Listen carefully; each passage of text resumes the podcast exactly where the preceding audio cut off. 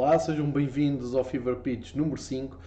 Vamos falar de rivalidades e vamos perceber se a rivalidade entre clubes pode levar tão longe ao ponto uh, dos adeptos quererem perder um jogo no seu próprio estádio uh, e ficar contentes com a vitória do clube adversário, sabendo que isso pode prejudicar o seu maior rival. Sabemos que sim, sabemos que há esse tipo de rivalidade, há vários exemplos uh, no mundo inteiro.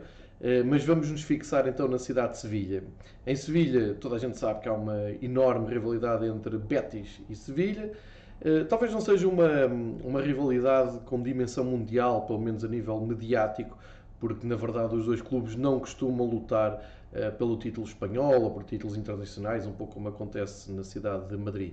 Mas a verdade é que é uma, uma rivalidade histórica, cultural, enraizada e com alguns episódios uh, que, vista à distância, são hilariantes. Vamos então até a época de 1996-1997, uma época fabulosa do Betis Uh, nenhum adepto do Betis esperava uh, uma época tão fulgurante uh, e a verdade é que o Betis jogou um grande futebol nessa temporada e acaba o campeonato nos lugares cimeiros com os mesmos pontos do terceiro classificado, imagine-se faz uma, uma temporada muito positiva, vai à final da Taça do Rei, da Taça de Espanha, jogada em Madrid, no Santiago Bernabéu, perde para o Barcelona Uh, um Barcelona que tinha perdido a corrida do título para o Real Madrid, mas isto só para contextualizar o que é que é o Betis de 1996-97. Vamos até dar aqui uma vista de olhos rápida pelo seu plantel e perceber que está aqui o Finidi, Jorge Finidi da Nigéria, um craque, e também Alfonso, ali com o número 11, que foi o grande, a grande revelação de, do Betis desta temporada. Eh, ponta de lança, jogava com chuteiras brancas, revolucionou o futebol atacante em Espanha neste ano uh, e eram treinados por Lourenço Serra Ferrer, fez uma grande temporada, com, como eu estava a dizer.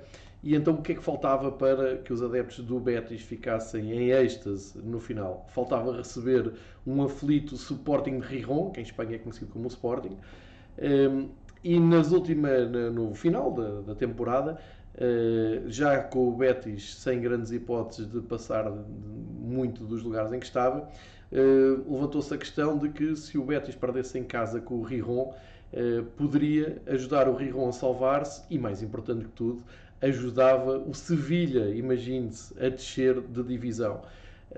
e os adeptos do Betis acabaram por assumir essa vontade e então eu recupero aqui um vídeo de 1997 que vos convido a ver, eh, em que se percebe completamente eh, a loucura que foi no estádio do Betis, ter os adeptos do Betis contra a própria equipa e a torcer pelo Riron. Eh, vamos ver esse vídeo e depois mostra a classificação final para se perceber a loucura que é a rivalidade em Sevilha. Hubo un Betis Sporting que se jugó en Sevilla, pero parecía Gijón.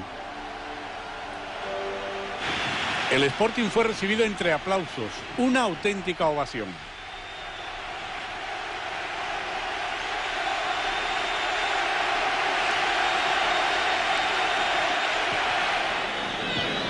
Cuando remataba, se cantaban los Luis. Y cuando se dormía y no atacaba, recibía la bronca por la desidia.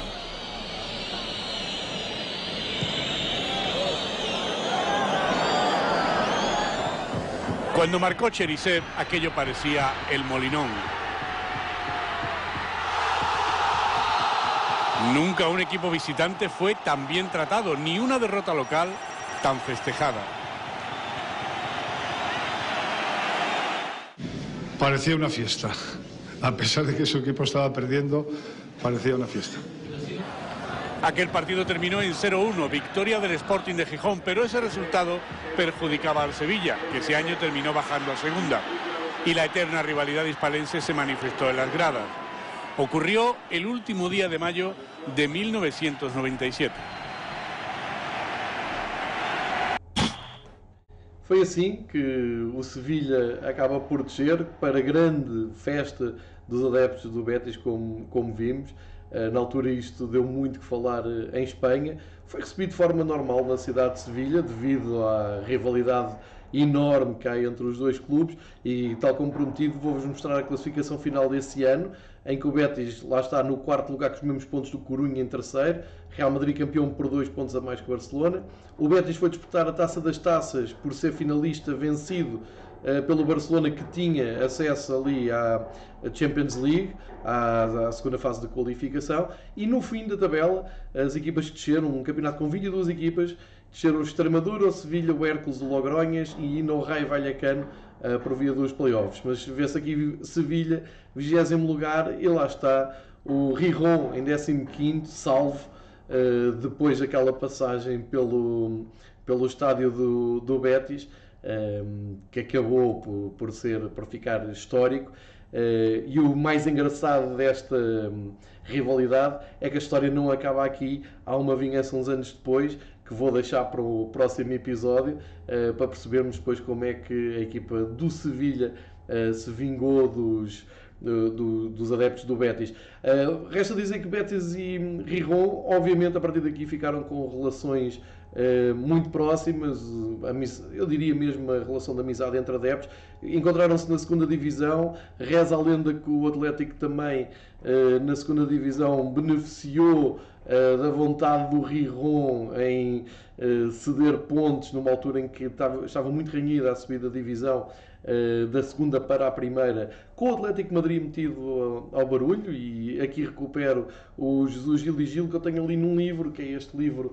Um, ehm, que está escrito em espanhol, obviamente, mas que se tiverem acesso Uh, conselho com muitas histórias do, do antigo um, presidente do Atlético Madrid. Ele que disse, na altura que se falava uh, naquilo que nós em Portugal chamamos de malas, uh, em Madrid chamam-se oferecer primas.